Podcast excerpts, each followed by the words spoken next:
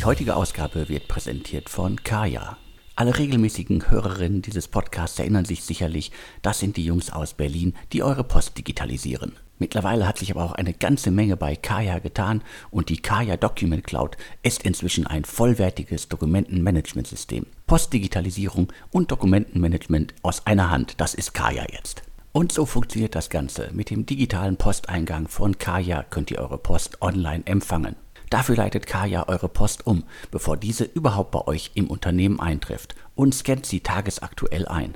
In der Kaya Document Cloud könnt ihr dann all eure Dokumente online organisieren und bearbeiten. So könnt ihr zum Beispiel eingehende Dokumente ganz einfach im Unternehmen verteilen, Rechnungen bezahlen oder Formulare ausfüllen und unterschreiben. Alles direkt aus der Kaya-Plattform heraus. Darüber hinaus bietet Kaya unzählige Integrationen zu anderen Tools. Bekannte Startups, Grown-ups und Branchengrößen wie FinCompare, Solar, Enpal, MacMakler, Zendesk und Getir setzen inzwischen auf Kaya. Der Grund, warum ich das jetzt alles hier so erzähle, Kaya bietet mit Kaya für Startups jetzt ein Programm für Startups an. Als Startup erhaltet ihr jetzt bis zu 50% Rabatt auf alle Tarife bei Kaya. Damit gibt es jetzt wirklich keine Ausreden mehr. Schaut euch das Ganze mal genauer an. Alle Infos findet ihr unter www.getkaya.com/startups. Oder ihr googelt einfach mal nach Kaya für Startups. Kaya schreibt man natürlich C-A-Y-A. Wem das jetzt alles zu schnell ging, keine Sorge. Alle Infos und den Link findet ihr wie immer natürlich auch in den Show Notes zum Podcast. Und jetzt geht's auch direkt weiter im Programm. Heute habe ich wieder den Insider Podcast für euch. Im Insider Podcast spreche ich mit Sven Schmidt, Seriengründer, Internetinvestor, OMR Podcast Legende und derzeit in Essen im schönen Ruhrgebiet mit Maschinensucher unterwegs. Auch von mir großen Dank an den Sponsor Kaya, die ja schon öfter dabei waren. Ich glaube einfach ein sehr sinnvoller Service. Sicherlich auch Rückenwind durch Homeoffice, Remote Work und Co. Und jetzt mit dem speziellen Angebot für die Hörer finde ich klasse. Aber Alex, wir haben heute wieder einen Haufen exklusive Nachrichten und wir fangen an mit einem Exit einer Firma, die durchaus so eine kleine Reise hinter sich hat. Ich spreche über Clara. Clara hat auf jeden Fall eine gute Reise hinter sich. Also wir gehen zurück bis ins Jahr 2013. Ein Startup, das in Berlin gegründet wurde damals. Und äh, wenn ich das alles, alles so richtig zusammenbekomme, damals war es eine App, mit der man quasi Hautveränderungen äh, nachvollziehen konnte. Also sagen wir alles so Richtung Hautkrebserkennung über, über App. Das Unternehmen hat sich dann extrem gewandelt und ist zu so einer Art äh, WhatsApp für den Gesundheitsbereich geworden und schließlich dann jetzt, glaube ich, in der letzten Stufe zu einer ja allumfassenden Praxissoftware geworden. Und äh, nicht nur das, äh, ist auch eins der Startups, die relativ früh, also 2013 gegründet und kurz danach dann auch nach New York gegangen sind, also in die USA gegangen sind, da auch dann quasi äh, neu angefangen haben. Aus Guderma wurde äh, Clara und äh, den, die anderen Sachen habe ich gerade schon beschrieben. Das heißt, äh, spannende Entwicklung sowohl bei der Entwicklung des Geschäftsmodells als auch sozusagen, wir fokussieren uns auf den US-Markt, weil äh, der ist viel größer, viel weiter. Äh, dementsprechend haben die scheinbar damals alles richtig gemacht und äh, in den letzten Jahren gab es nicht mehr viele äh, Neuigkeiten rund um das Unternehmen, zumindest aber ein paar Investmentmeldungen. Äh, äh, Gradient Ventures, also äh, Google sozusagen, hat investiert, ähm, ein paar andere Investoren. Ich glaube, die letzte Runde waren irgendwas so um die, um die 15 Millionen. Insgesamt sind, glaube ich, 32 Millionen geflossen. Und aus Deutschland habe ich hier in meiner Liste noch stehen Project A Ventures, Atlantic Labs und äh, äh, Creator Ventures, die da eingestiegen sind. Also äh, einige auch bekannte Namen. Auf jeden Fall irgendwie eine spannende Geschichte, die sich auf jeden Fall lohnt, äh, mal nachzuverfolgen. Ja, und nach meinen Informationen aus den Cap-Table-Kreisen, also von Investoren, die bei Clara investiert sind, wird Clara jetzt an Modmed, MOD, MED verkauft für 100 Millionen. Und zwar eine Kombination aus Cash und Aktien. 60% Cash, 40% Aktien. Bei den Aktien ist immer entscheidend, wie wird sozusagen die Firma bewertet, die dann im Endeffekt die andere Firma kauft. Also im Fall von Clara, wie wird Modmed bewertet?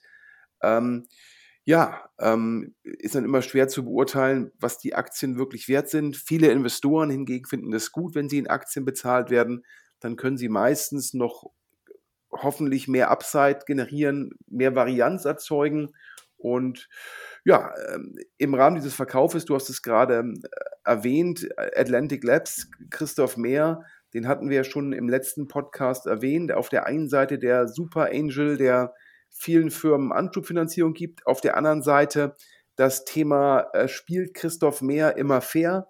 Und ich hatte jetzt gehört, im Fall von ähm, Clara gab es mal eine Runde, ähm, wo es zu einer großen Verwässerung gekommen ist, unter anderem von, von Business Angeln, ähm, da wurde Christoph Mehr scheinbar der Vorwurf gemacht, dass er dort nicht fair gespielt hätte. Das ist immer äh, schwer zu sagen, ob die Business Angel eigentlich auch die Möglichkeit gehabt hätten, bei der Runde mitzumachen, um einer Verwässerung vorzubeugen.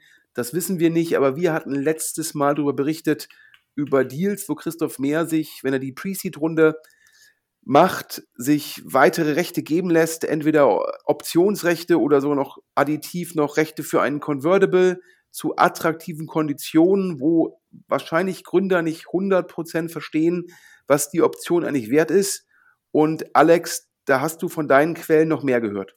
Nachdem der Podcast ausgestrahlt worden ist, haben sich in der Tat eine Reihe von Leuten gemeldet, die schon ähnliche Dinge gehört hatten, die das alles auch nicht so genau einordnen konnten. Und äh, ja, da gab es halt irgendwie so bei dem einen oder anderen gab es äh, Warnsignale und äh, einen konkreten Fall äh, gab es auch. Also es soll unter anderem sogar auch mal versucht worden sein, in den vergangenen Monaten bei einer großen Runde bei einem Startup einen äh, gesamten quasi Anteile rückzudatieren was natürlich irgendwie total Hanebüchen ist, aber äh, dementsprechend, äh, man kann es ja immer auch versuchen. Und äh, du hast es gesagt, also man kann natürlich irgendwie, ich weiß nicht immer, äh, man kann irgendwie zum einen natürlich immer dem Investor den Vorwurf machen, man kann auch dem Gründer den Vorwurf machen, aber letztendlich ist die Gesamtkonstellation natürlich extrem unglücklich, äh, wenn man quasi mit äh, unerfahrenen Gründern zusammenarbeitet äh, und das vielleicht irgendwie dieses Verhältnis ausnutzt, äh, finde ich das auf jeden Fall nicht gut.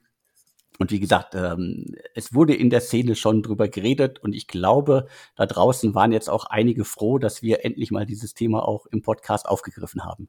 Ja, absolut. Ich habe auch Feedback bekommen und äh, selbstverständlich die eine Seite sagt, jeder Gründer, ein guter Gründer muss verstehen, was er unterschreibt. Und die andere Seite sagt, naja, aber Insbesondere, falls Christoph Mehr dort mit seinem Anwalt beide Seiten bespielen sollte, ähm, ist das schon problematisch, ist auf jeden Fall nicht founder-friendly und dementsprechend hier die, glaube ich, die Warnung an alle Gründer, die diesen Podcast hören. Ja, wenn man mit Christoph Mehr einen Vertrag macht, nimmt euch euren eigenen Anwalt, nimmt nicht den Anwalt, den Christoph Mehr vorschlägt. Zweitens, ja, gibt keine Optionen raus und auch keine Convertible. Versucht so eine Runde immer simpel zu halten. Ja, ich glaube, es ist nicht vom Vorteil, ähm, Optionen rauszugeben, denn ist ja klar, wenn ein Startup gut läuft, ähm, dann profitiert halt nur der Investor von der Option. Und wenn schlecht läuft, ja, dann wird die Option eh nicht ausgeübt. Das heißt, die Option hat meines Erachtens für Gründer überhaupt keinen Vorteil. Und äh, da muss ich halt Christoph Mehr trotz seiner Marke als Super Angel schon vorwerfen lassen, ähm, dass das alles andere als transparent ähm, und gegenüber den Gründern fair ist. Aber ja, er ist weiterhin sehr aktiv und Alex, du hast das neueste Investment von Christoph Meyer wieder exklusiv. Er ist auf jeden Fall weiter aktiv und das steht ja außer Frage. Also äh, Christoph Mehr hat mit äh, Atlantic Labs und Atlantic Food Labs oder Food Labs, wie es jetzt heißt, in den vergangenen Jahren viele spannende, tolle Startups äh, angeschoben. Da hat er oft, oft ein gutes Näschen äh, ja, gehabt und äh, dementsprechend äh, äh ist das irgendwie eine unschöne Note, wenn da quasi im, im Hintergrund versucht wird, das Ganze irgendwie für, für ihn noch besser zu machen. Also ich glaube, er hat da schon, er, er hat da schon genug profitiert. Aber jetzt zum Investment. Eins der neuesten Investment von äh, Food Labs ist äh, Chef äh, Coco und damit äh, eins der Themen, die äh, Food Labs äh, und Christoph Mehr in den vergangenen Monaten ja extrem gemacht haben. Es geht mal wieder um Essenslieferung äh, und diesmal in einem Konstrukt, äh, dass quasi äh, man einen persönlichen Koch quasi hat, äh, also zumindest äh, PR-mäßig einen persönlichen Koch, äh, mit dem man seine persönliche Ernährung durchsprechen kann und dann wird das Ganze quasi äh, in ähm, persönliche Mahlzeiten gepackt äh, und äh, zu einem nach Hause geliefert. Also auf jeden Fall auch ein, ein spannendes Konzept, das zeigt, äh, äh, wie experimentierfreudig da auch die, die, die äh, quasi Food-Szene geworden ist. Da hat er jetzt, im, Christoph Mehr hat jetzt auch eine ganze Reihe im, im Portfolio, die unterschiedliche Ansätze fahren äh, mit äh, Auslieferungen und äh, frisch zubereiteten Mahlzeiten. Also auf jeden Fall ein spannendes Segment und äh, ich, bin, ich bin sehr zuversichtlich, dass wir auf jeden Fall von äh, Chef Coco in den nächsten Wochen noch mehr hören werden. Ja, und du hattest, glaube ich, noch gegenüber mir erwähnt im Vorgespräch, dass die Berliner Angel Mafia sei auch beteiligt. Genau, die Berliner Angel Mafia ist auch dabei, also die klassische Runde äh, Leute wie Felix Jahn, Robert Bayer und äh, Philipp Kreibohm. Also das äh, klingt dann auch wieder nach einem äh, einem guten äh, Konzept mit guten Leuten im Hintergrund. Ich habe mir das auch mal angeschaut, Chef Schoko. Also ich glaube jetzt ähm, die Geschichte mit dem eigenen Koch ist dann, glaube ich, ähm, so ein bisschen ähm, überspitzt. Ich glaube, es gibt dann verschiedene Bausteine, verschiedene Gerichte und dann kann man gegenüber äh, dem Käufer, Besteller, Kunden halt das sozusagen diese Chefthematik so ein bisschen vorgeben. Ähm, ja, ähm, Punkt zwei, was da bei Chef Schoko, ähm, Chef Schoko, Chef, Chef Coco, oder ja? Ähm, was bei Chef Coco, ähm, glaube ich, äh, spannend ist, ist die Thematik, wie dort mit dem Thema Lieferungen umgegangen wird. Ähm, es ist nämlich so, ähm, dass dort geguckt wird, dass man die Logistikkosten ähm, reduziert, ähm, indem man dort sozusagen, wenn man andere gewinnt, ja, dass es dann dass es dann halt kostenlos ist. Ich glaube, hier die äh, Formulierung aktuell ist es, ähm, dass wenn drei Bestellungen sich zusammentun, ähm, dann ist es kostenlos, ansonsten muss man eine geringe Gebühr zahlen. Und es hat mich so ein bisschen erinnert an die, an die ganzen Lieferdienste in, in, in China, wo es ja die Möglichkeit gibt, sozusagen so einen Nachbarkapitän oder einen Kapitän in der Nachbarschaft zu bestimmen, der dann sozusagen die ganzen Lieferungen in Empfang nimmt und man holt die von dem ab und dadurch wird sozusagen die Last-Mile-Logistik kosteneffizienter gestaltet. Und der Ansatz von Chef Coco hat mich daran ähm, so ein bisschen ähm, erinnert. Und daher fand ich das, das spannend und auch spannend, wie halt gesagt wird hier, dass halt irgendwie der Koch ist natürlich letztendlich ähm, ein User Interface, wo man, wo man seine Präferenzen angeben kann und dann bekommt man halt ein Angebot gegeben und dann wählt man was aus. Also letztendlich sage ich mal eine intelligente Karte, die dort als persönlicher Koch verkauft wird. Die beiden Sachen zusammen sind wahrscheinlich so ein bisschen die Differenzierung. Ähm, ansonsten sieht man natürlich parallel jetzt, deshalb habe ich auch nochmal gerade auf Last Mile angesprochen, wenn man sich in den letzten zwei, drei Wochen die Aktienkurse von Delivery Hero ähm, oder auch ähm, Just Eat Takeaway Grubhub, also sprich die Mutter unter anderem auch von Lieferando anschaut, ähm, dass die Investoren skeptischer geworden sind, ähm, was die Thematik Profitabilität angeht und dort jetzt mehr geguckt wird, wann können Firmen in dem Last Mile Segment halt profitabel werden. Ähm, Last Mile in der Zwischenzeit ja auch sehr stark Delivery Hero durch die D-Markt und so weiter. Und, ähm, und da, glaube ich, versucht jetzt Chef Schoko halt mehr Effizienz reinzubringen, indem man sozusagen die Idee dieses chinesischen Modells so ein bisschen aufgreift und wahrscheinlich damit auch nochmal Viralität einbauen will, nach dem Motto, wenn ich mir selbst die Lieferkosten sparen will, dann akquiriere ich äh, zwei Kollegen aus dem Office und das finde ich insgesamt eine, eine clevere Lösung. Und du hast natürlich recht, Christoph Mehr, trotz der geäußerten Kritik, hat natürlich ein sehr großes Netzwerk. Das gleiche gilt für die, ja, dieser Brücker Berliner Angel Mafia. Das heißt, da ist dann meistens die Folgefinanzierung gesichert. Und äh, da dürfen wir mal gespannt sein, wer dann die Seed-Runde anführt. Aber wir haben heute so viele Themen, Alex, ab zum nächsten Thema. Nicht nur Clara ist verkauft worden oder wird verkauft, sondern auch eine Firma, eine weitere Firma, diesmal, die in Berlin, glaube ich, gegründet und immer noch in Berlin ist, Comtravo. Comtravo werden wahrscheinlich die allermeisten kennen, die sich schon mal mit äh, Geschäftsreisen auseinandergesetzt haben. Also ein Unternehmen, das quasi vor einigen Jahren äh, an den Start gegangen ist und ähm, äh, sich quasi als äh, ja, Zwischenplattform äh, etabliert hat, um, äh, um Geschäftsreisen abzuwickeln. Ich habe mir mal die, die Zahlen angeguckt und das letzte, was ich gefunden habe, waren die Zahlen von ähm, 2019, also das äh, Vor-Corona-Jahr. Damals sind die äh, gut gewachsen, äh, 121 Prozent auf äh, knapp 37 Millionen Euro. Und äh, das war natürlich 2020 nicht so. Ähm, ich habe jetzt keine detaillierten Zahlen natürlich äh, aus dem Geschäftsberichten, aber es gab zumindest den Hinweis, dass sie äh, einen Umsatzrückgang 2020 von 60 äh, Prozent eingeplant hatten. Das heißt, äh, die hatten auf jeden Fall äh, eine harte Zeit muss man halt äh, schauen, äh, da haben wir in den letzten Ausgaben ja auch immer wieder darüber gesprochen, wie sehr sich das alles wieder normalisieren wird und ob wirklich wieder so viel gereist wird, auch wenn es möglich ist, äh, wie das äh, früher war. Äh, spannende Investoren hatten sie auch schon. Äh, mehr als 35 Millionen sind in das Unternehmen geflossen, unter anderem auch von Criandum und Project A. Ja, du kennst ja meine Meinung. Ich glaube, der B2C-Travel wird zurückkommen. Ich glaube, da ist angestaute Nachfrage glaube, die Leute, äh, auch wenn es jetzt sicherlich ähm, ökologisch besser ist, in Deutschland Urlaub zu machen und äh, sicherlich auch äh, deswegen, auch deswegen Nord- und Ostsee auch in der Zukunft vielleicht weiter boomen werden, glaube ich schon, dass da immer noch eine große Nachfrage ist, im B2C-Bereich auch wieder Reisen, die, die ein bisschen länger sind, zu machen. Ähm, aber im B2B-Bereich, da glaube ich nicht, dass wir da wieder auf das Niveau von 2019 zurückkommen. Ich glaube, dass Zoom und Teams ja, auch zukünftig eine relevante Rolle spielen und niemand für ein Meeting von einer Stunde äh, vielleicht von Hamburg nach München fliegt und wieder zurück. Und äh, daher glaube ich, dass äh, der ganze B2B-Reisebereich, ähm, dass der weiterhin halt so, eine, so einen gewissen Gegenwind haben wird. Und deshalb bin ich da jetzt nicht so bullisch drauf, weil immer, wenn man Märkte hat, die sich grundlegend verändern, wo das Marktvolumen kleiner wird, ist es auch für Startups mit neuen Ansätzen ein bisschen schwieriger. Und äh, daher kann ich verstehen, dass ähm, Comtravo verkauft werden soll. Und zwar zu der Bewertung der letzten Post-Money. Die letzte Post-Money muss 60 Millionen Euro gewesen sein. Und dafür soll Comtravo jetzt verkauft werden und zwar an die amerikanische Firma Trip Actions.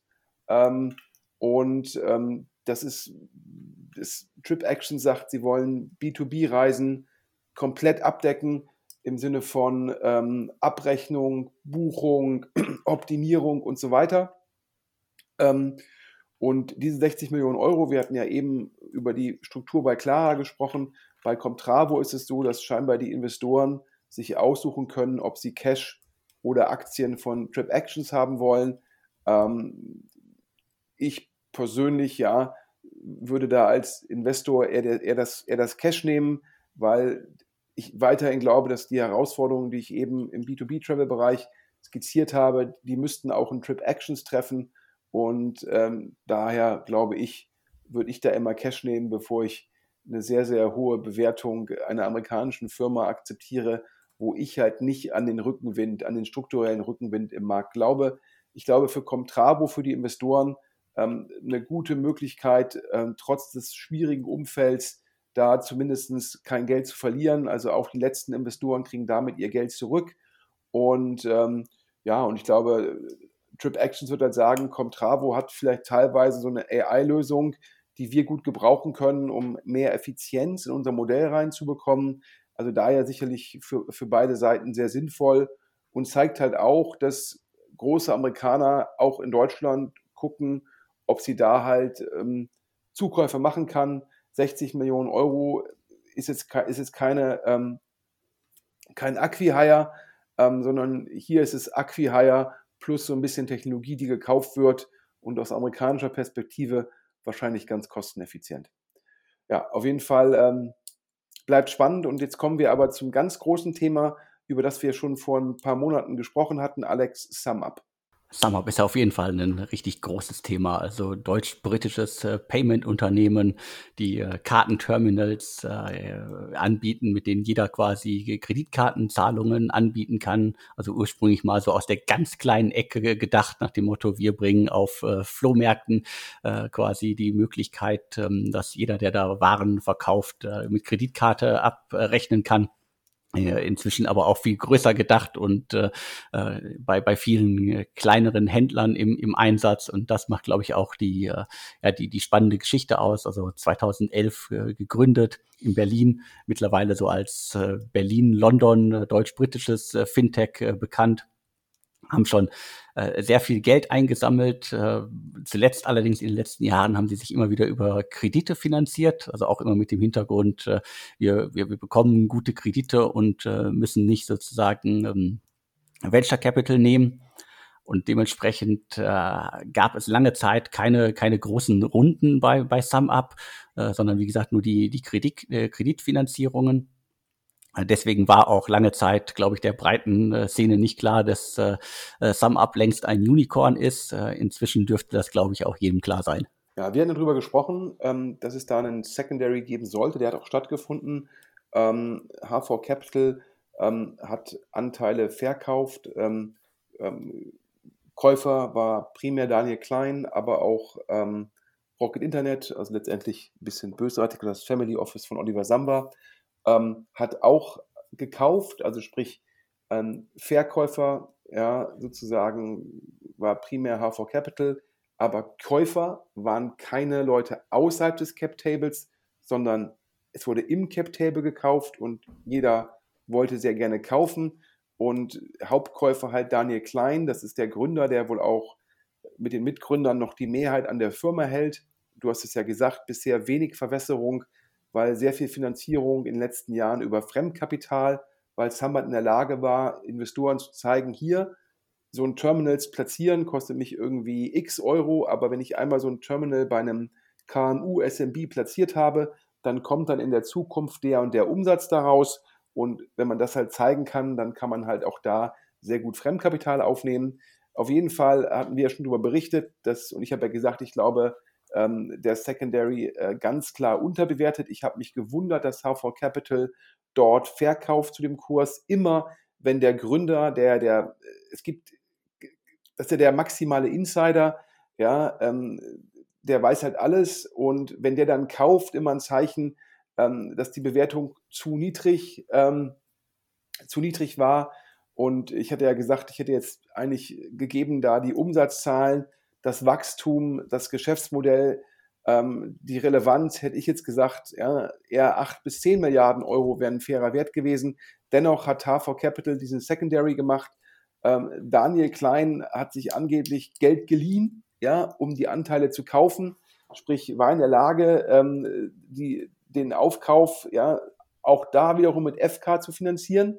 Und jetzt hat ähm, vorletzte Woche oder letzte Woche gemeldet, ähm, glaube ich, zuerst Bloomberg äh, und andere haben das auch bestätigt. SumUp ist in Vorbereitung einer Runde auf 22 Milliarden US-Dollar pre.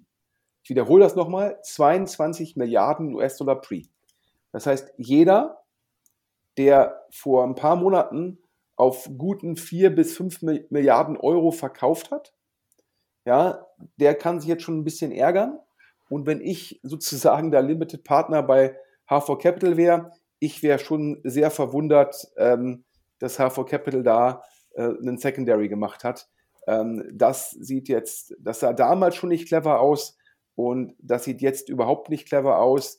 Egal, ob man da ähm, den LPs angeboten hat, das eventuell in ein Special Purpose Vehicle rüberzurollen. Ja, es sieht einfach nicht gut aus für HV Capital und ich habe es mir damals nicht erklären können, warum es gemacht wird. Und jetzt, wo Daniel Klein im Markt ist, um auf 22 Milliarden US-Dollar Pre-Money zu raisen, ja, umso weniger würde ich es verstehen. Ja. Wenn ihm das gelingen sollte, für ihn natürlich, ähm, also A, wenn er auf der Bewertung eine richtig große Runde macht, kann er das FK ja, zurückzahlen mit sehr geringer Verwässerung und B, kann er potenziell auch selbst Anteile verkaufen, um dann sozusagen ähm, das FK, was er aufgenommen hat, um Anteile zu kaufen, auch günstig halt im Endeffekt äh, zurückzuführen. Warum sage ich jetzt günstig? Weil er halt im Endeffekt, wer auf 4 bis 5 Milliarden Euro kauft und dann auf 22 Milliarden US-Dollar potenziell ein Secondary macht, das ist natürlich äh, äh, ganz, ganz großes Tennis. Und es zeigt mal wieder, dass Daniel Klein ähm, wahrscheinlich einer der abgezocktesten Gründer ist, die wir in Deutschland haben. Ist es die Frage, sagt man noch Deutschland oder sagt man Deutschland, UK und USA? Nach meinem Verständnis wohnt Daniel Klein in der Zwischenzeit in den USA. Ähm, die Firma, glaube ich, offiziell ansässig so ein bisschen, ich glaube, in England, aber operativ, glaube ich, in Berlin und ich glaube, es gibt noch was in Luxemburg. Also es ist auf, in jedem Fall eine echte globale Firma und äh, ja, das, ähm, das spannende Update, ähm, was SumUp abgeht, angeht. Und wenn das alles klappt, dann Daniel Klein im nächsten Man Manager-Magazin-Ranking der reichsten Deutschen, ähm, ja, wahrscheinlich äh, zweistellig im Milliardenbereich und dementsprechend ganz weit vorne. Ich sage bewusst, wenn es klappt, wenn man sich aktuell mal anschaut, wie sich PayPal ähm, die letzten Wochen und Monate entwickelt hat, ähm, dann sieht man halt, dass es im Payment-Bereich äh, durchaus ähm, eine Kurzkorrektur gab. Ich glaube, PayPal ist ähm, ja, war beim Hoch sicherlich auch Corona induziert von über 250 Euro, ist jetzt bei guten 110 Euro. Ähm, also dementsprechend gab es da eine größere Korrektur und die gab es auch nochmal ähm, seit, ähm, seit November, Dezember. Also daher kann ich mir auch gut vorstellen, dass auch SumUp eventuell eine Korrektur der 22 Milliarden akzeptieren muss, aber auch wenn es in Anführungsstrichen nur 15 werden sollten, immer noch ganz großes Tennis äh, von Daniel Klein und immer noch die Frage, was hat sich eigentlich HV Capital gedacht, wenn ich da Limited Partner wäre? Ich würde mal Martin Weber anrufen und mich da erkundigen. Die heutige Ausgabe wird präsentiert von Kaya. Alle regelmäßigen Hörerinnen dieses Podcasts erinnern sich sicherlich, das sind die Jungs aus Berlin, die eure Post digitalisieren. Mittlerweile hat sich aber auch eine ganze Menge bei Kaya getan und die Kaya Document Cloud ist inzwischen ein vollwertiges Dokumentenmanagementsystem. Postdigitalisierung und Dokumentenmanagement aus einer Hand, das ist Kaya jetzt.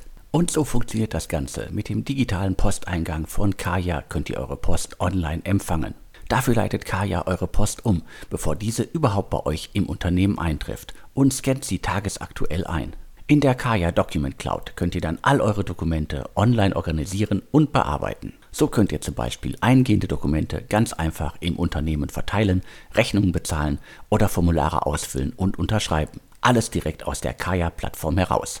Darüber hinaus bietet Kaya unzählige Integrationen zu anderen Tools. Bekannte Startups, Grown-ups und Branchengrößen wie FinCompare, Solar, Enpal, MacMakler, Zendesk und Getir setzen inzwischen auf Kaya. Der Grund, warum ich das jetzt alles hier so erzähle, Kaya bietet mit Kaya für Startups jetzt ein Programm für Startups an. Als Startup erhaltet ihr jetzt bis zu 50% Rabatt auf alle Tarife bei Kaya. Damit gibt es jetzt wirklich keine Ausreden mehr. Schaut euch das Ganze mal genauer an. Alle Infos findet ihr unter www.getkaya.com/startups. Oder ihr googelt einfach mal nach Kaya für Startups. Kaya schreibt man natürlich C-A-Y-A. Wem das jetzt alles zu schnell ging, keine Sorge. Alle Infos und den Link findet ihr wie immer natürlich auch in den Show Notes zum Podcast.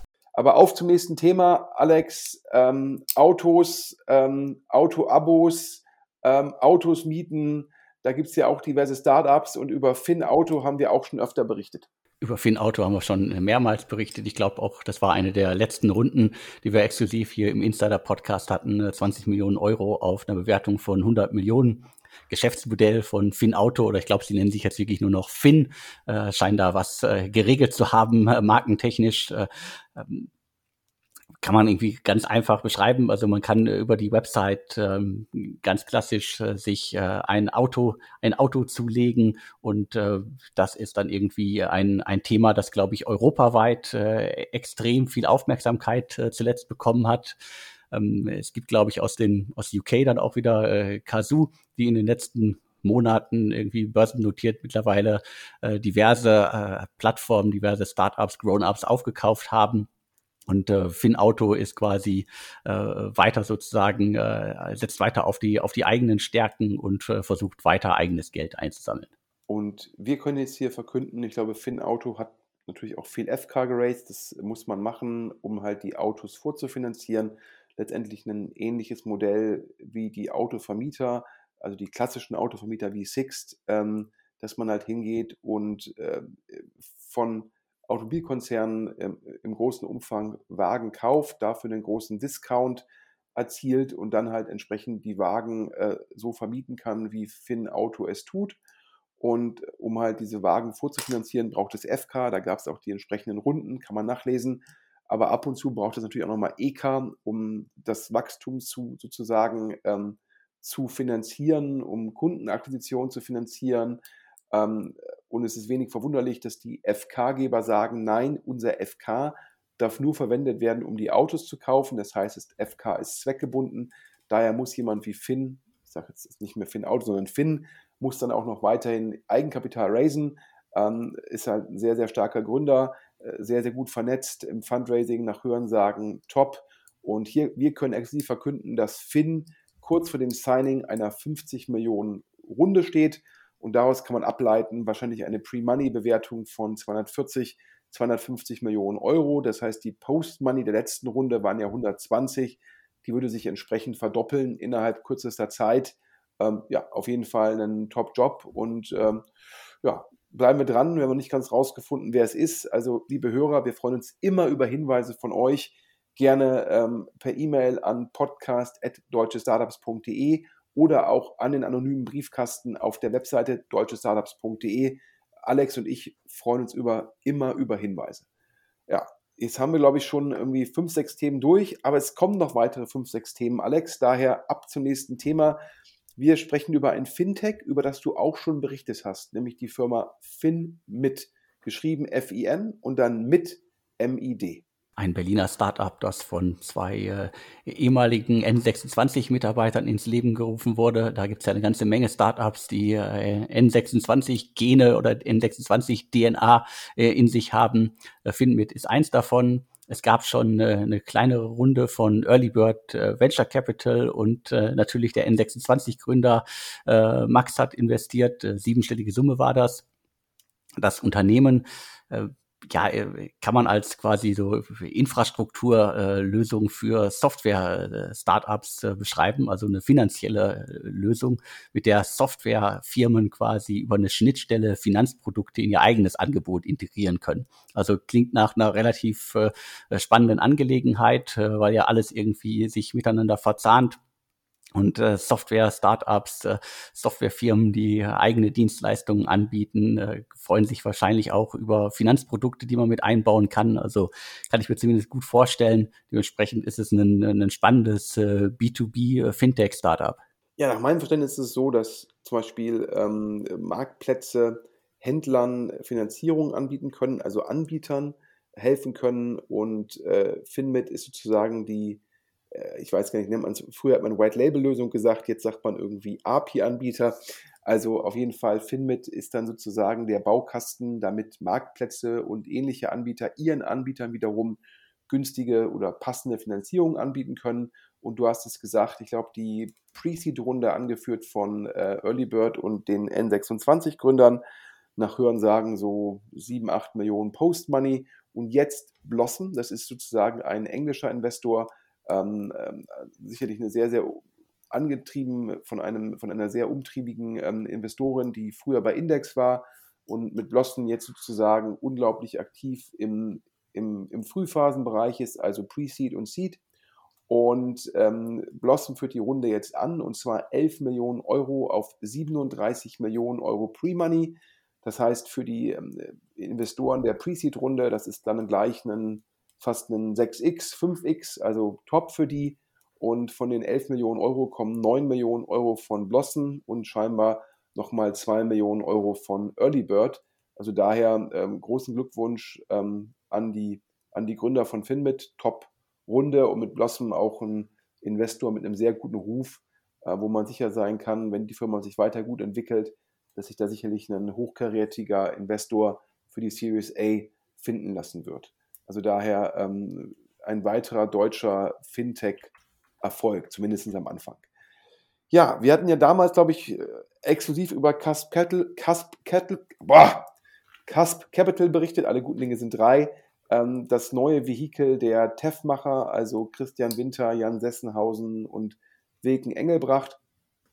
Und ähm, wir können hier jetzt über eine Seed-Runde von denen berichten über die Firma, Alex, hattest du schon mal berichtet, glaube ich, HiveBuy. Es gab bisher ein äh, kleines Investment, eine sechsstellige Summe ist geflossen von äh, Smart Infrastructure, Infrastructure Ventures, auch ein schwieriges Wort, ähm, vor einiger Zeit. Also ich glaube, das Startup haben wir auch irgendwann im Mitte des vergangenen Jahres schon mal äh, vorgestellt.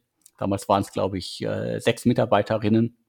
Startup aus Berlin, äh, von einem Gründer-Duo gegründet, Bettina Fischer, Stefan äh, Kiene Und äh, das Ganze kann man als äh, ja, Softwarelösungen für den Mittelstand beschreiben. Also die unterstützen quasi kleine und äh, mittelständische Unternehmen dabei, das ganze Thema interne Einkaufs- und Bestellprozesse zu vereinfachen. Und gleichzeitig geht es natürlich auch um die wichtigen Themen, Themen Transparenz und Compliance.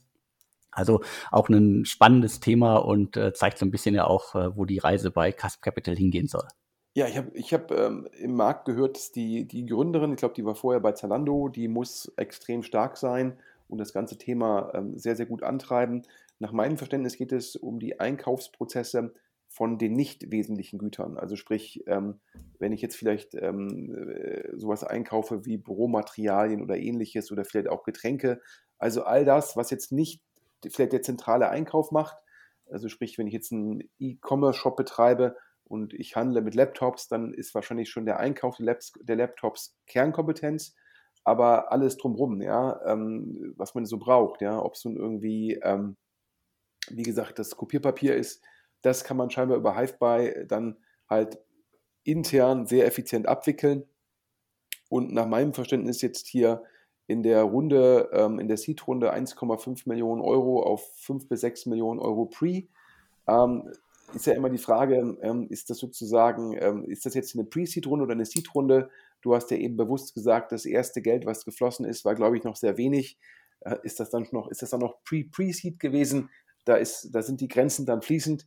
Ich würde sagen, das war jetzt die Seed-Runde und nach meinem Verständnis schon der, der sechste Deal äh, von Cass Capital, die also richtig, ähm, richtig schnell investieren. Ich glaube, das erste war, glaube ich, Simply Delivery dann hatten wir auch schon mal über Ortwise berichtet, jetzt HiveBuy.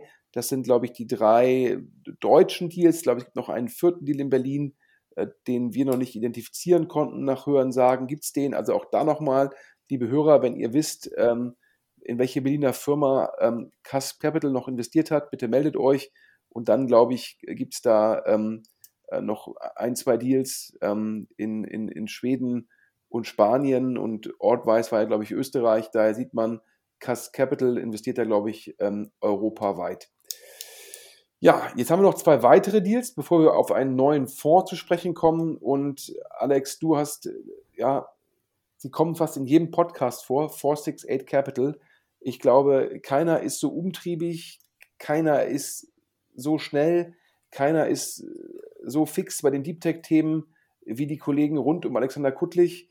Ähm, da staunen alle über das Tempo, was da vorgelegt wird.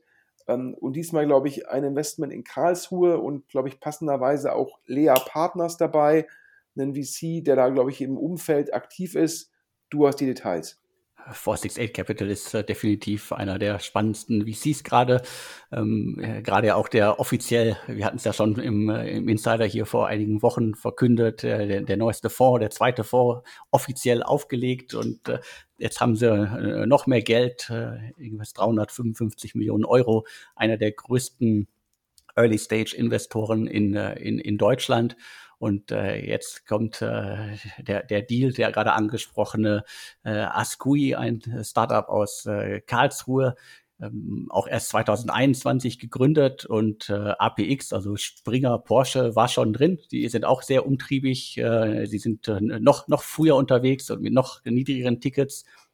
Also auch, äh, auch ein spannender Geldgeber und jetzt kommen mit 468 Capital und Lea Partners äh, zwei spannende weitere Investoren hinzu. Das ganze Startup dreht sich um das Thema Automatisierung von äh, UI-Tests also kann ich mir auch äh, gut vorstellen. Da gibt es ja auch ein paar schöne Beispiele aus, aus Deutschland oder aus der Dachregion mit Unternehmen, die äh, quasi äh, ja, äh, anderen Unternehmen helfen, quasi alles äh, einfacher, besser zu machen, bestimmte Dinge zu automatisieren. UI-Tests gehören sicherlich auch dazu. Äh, sollte kein Startup äh, gefühlt drauf äh, verzichten. Und äh, 468 Capital und äh, LIA Partners haben jetzt jeweils äh, 12,2 Prozent am Unternehmen. Jetzt zur nächsten Runde, Alex, die du exklusiv ähm, rausgefunden hast für unsere Hörer. Ich musste jetzt äh, zugeben, ich kannte die Firma gar nicht. Ähm, ich spreche die jetzt wahrscheinlich auch falsch aus. Mic Micropsy. Ich hoffe, ich habe es einigermaßen richtig ausgesprochen. Und ähm, du weißt, wer da schon investiert war und du weißt, wer da jetzt investiert und was die Firma macht. Micropsy Industries, also ich hoffe auch, ich spreche es richtig aus, äh, 2014 gegründet in Berlin. Äh, spannendes Projekt, also äh, die entwickeln ähm, Software, KI-basierte Software für den Einsatz von Industrierobotern. Äh, wenn ich das richtig verstehe, quasi so eine Art äh, No-Code-Lösung, dass äh, jeder Robotern beibringen kann, was sie jetzt alles machen sollen. Also ich stelle mir das dann immer so als Bausteinlösung vor, die, wo ich ein paar Sachen auswählen kann und Robotern halt, ohne dass ich programmieren kann, äh, Dinge beibringen kann. Die hatten schon äh, Project A unter anderem äh, an Bord und äh, insgesamt, glaube ich, bis Ende 2020 sind schon äh, 12 Millionen Euro in das Unternehmen äh, geflossen. Und äh, jetzt kommen zwei weitere äh, Namen aus dem Ausland hinzu und auch äh, V-Squared Ventures kommt hinzu. Die sind ja auch äh, recht umtriebig und vor allen Dingen auch äh, zuletzt waren die immer im immer mal wieder im Umfeld von 468 Capital äh, zu sehen. Diesmal sind sie hier im Umfeld von äh, Metaplanet aus Estland und von Aren aus äh, London zu sehen. Also zwei Investoren, die ich so auch nicht auf dem Schirm hatte, aber das ist alles noch, äh, also Metaplanet aus, äh, aus Estland äh, bezeichnet sich selber auch als Seed-Investor. Dementsprechend ist das alles noch sehr früh, aber in, in dem Segment, glaube ich, braucht man auch relativ viel Geld und ich weiß auch gar nicht, wie lange die, die Sachen da jetzt schon wirklich im, im Einsatz sind, die das Unternehmen anbietet. Auf jeden Fall äh, spannendes Segment, äh, Thema No-Code, Thema äh, Robotik und jetzt mit äh, Investoren aus, äh, aus äh, Estland, äh, London und so weiter. Also kann ich mir auch gut vorstellen, dass man da noch einiges von hören wird, wenn dieses Produkt dann auch äh, im Markt so richtig ankommt. Ich muss jetzt fairerweise sagen, ähm, ich kann gar nicht beurteilen, wie groß der Markt ist. Ich kann gar nicht beurteilen, wie groß die Notwendigkeit ist für eine Low-Code-Lösung ist. Ich kann auch nicht beurteilen, ob das jetzt eine Up-Round ist oder ob das eine Flat-Round ist. Also für mich ähm, ist das, ist, bin ich zu weit von entfernt. Also alle guten Dinge sind drei. Wenn da jetzt irgendwelche Hörer mehr Details kennen, bitte, bitte melden. Wir profitieren immer top von eurem, von eurem Feedback und daher bitte ähm, schickt uns weiter Sachen, schickt uns weiter Hinweise, Kommentare. Wir freuen uns da. Zu dem Thema, zu dem ich ein bisschen mehr sagen kann, ist ein neuer Fonds, nämlich der G-Fonds. Und zwar der Gründer, einer der beiden Gründer ist Konstantin Urban. Und Alex, wir beide sind ja schon lange in der Szene dabei und wir beide sind ja auch schon nicht mehr 29. Aber Konstantin Urban, der ist, glaube ich, noch ein bisschen länger dabei als wir beide. Der ist auf jeden Fall noch äh, länger dabei als wir beide. Der war schon aktiv, als ich äh, gerade angefangen hatte, vor, sagen wir, ja, 22 Jahren. Da war der schon äh, gut in der Szene unterwegs. Und ich äh, muss schon weit in meinem Kopf kramen, wann ich die ersten Berührungspunkte mit ihm hatte. Aber auf jeden Fall, äh, ich glaube, damals hieß es sogar noch Holzbrink äh, Networks was dann später Holzbring Ventures geworden ist und heute HV Capital ist. Also ich hoffe, ich habe da die Historie richtig im Kopf. Ja, ich glaube, Konstantin Urban, äh, einer der ersten sozusagen ähm, äh, VCs mit, mit Holzbrink, ähm, der unglaublich umtriebig und unglaublich sympathisch ist und den, glaube ich, jeder in der Szene kennt, der dann ähm, windeln.de gemacht hat, windeln.de an die Börse gebracht hat. Ähm, ich glaube, da haben die Unit Economics nicht, nicht ganz gepasst, aber hat, hat auf jeden Fall gezeigt, dass er halt fundraisen kann, dass er eine Firma an die Börse bringen kann. Dann ist er, glaube ich, zu, äh, zu der Boston Consulting Group gegangen, wie jetzt auch, glaube ich, die aktuelle DFL-Chefin Donate Hopfen war er da auch äh, bei Digital Ventures dabei und hat dort sozusagen mit Konzernen Projekte aufgebaut.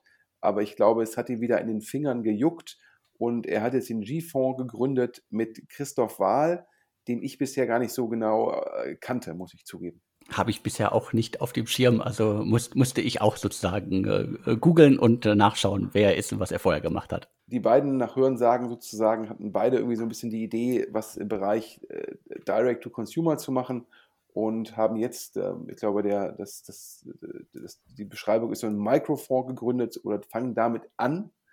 Ähm, und äh, das First Closing ähm, auf 6 äh, Millionen Euro, Zielgröße für den Fonds sind 10 Millionen Euro geht, glaube ich, darum, so ungefähr 15 Investments zu machen. Ja, kann man sich ja ausrechnen, dann glaube ich so zum Schluss wahrscheinlich gute 500.000 Euro ähm, pro Firma, die man äh, über den Lifetime investiert. Das heißt, initiales Investment dann wahrscheinlich im Schnitt so 200.000 Euro, wahrscheinlich mit so einer Bandbreite von 100 bis 300.000 Euro. Und ähm, das Spannende ist es, Venture Partner sind die ähm, MyBex ähm, Gründer und das ist unter anderem der Sohn von Christoph Wahl. Daraus kann man jetzt auch schließen, dass wahrscheinlich Christoph Wahl und Konstantin Urban ungefähr ähnlich alt sind. Ähm, und äh, ja, ähm, und MyBex ist ähm, Direct-to-Consumer-Startup, was unter anderem vom Global Founders finanziert ist. Das heißt also ähm, zwei jüngere Venture-Partner sozusagen auch mit einem äh, Direct-to-Consumer-Fokus. Und ähm, ja, ich glaube, wer da jetzt noch investieren will, ähm, kann sich wahrscheinlich am besten bei Konstantin Urban ähm, direkt melden.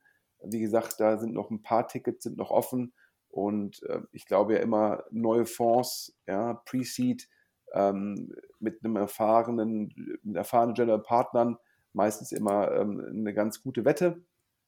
Und insgesamt haben die ähm, schon drei Investments gemacht. Das ist ja immer dieses Warehousing, da macht man Investments als General Partner, um zu zeigen, den etwaigen Investoren, ja, was sind so die Investments, die wir tätigen wollen und rollt die dann in den Fonds rein. Und äh, drei Investments, unter anderem äh, hat man in, in MyBags investiert, ja, wo ja auch dann ähm, die, wo die beiden Venture-Partner Gründer sind. Und das spannendere Investment, wo ich ein bisschen schmunzeln musste, ähm, weil Peloton war ja gerade in der Presse, Peloton ist die Aktie gefallen, weil sozusagen der Corona-Rückenwind so ein bisschen weg ist. Und dann kam jetzt die Meldung, dass äh, Firmen wie Apple und Co. Ähm, oder auch Amazon die Übernahme von Peloton prüfen würden. Peloton ist ja zum Schluss, ich sag mal, ähm, ja, anstatt ins Fitnessstudio zu gehen, sitzt man zu Hause auf dem Fahrrad oder rennt auf dem Laufband und hat dann halt einen Screen, wo dann entweder live, live Trainings sind oder teilweise auch aufgenommene Trainings und zahlt initial für das Gerät und zahlt dann halt noch ein Abo, ich glaube ungefähr 40 Euro im Monat.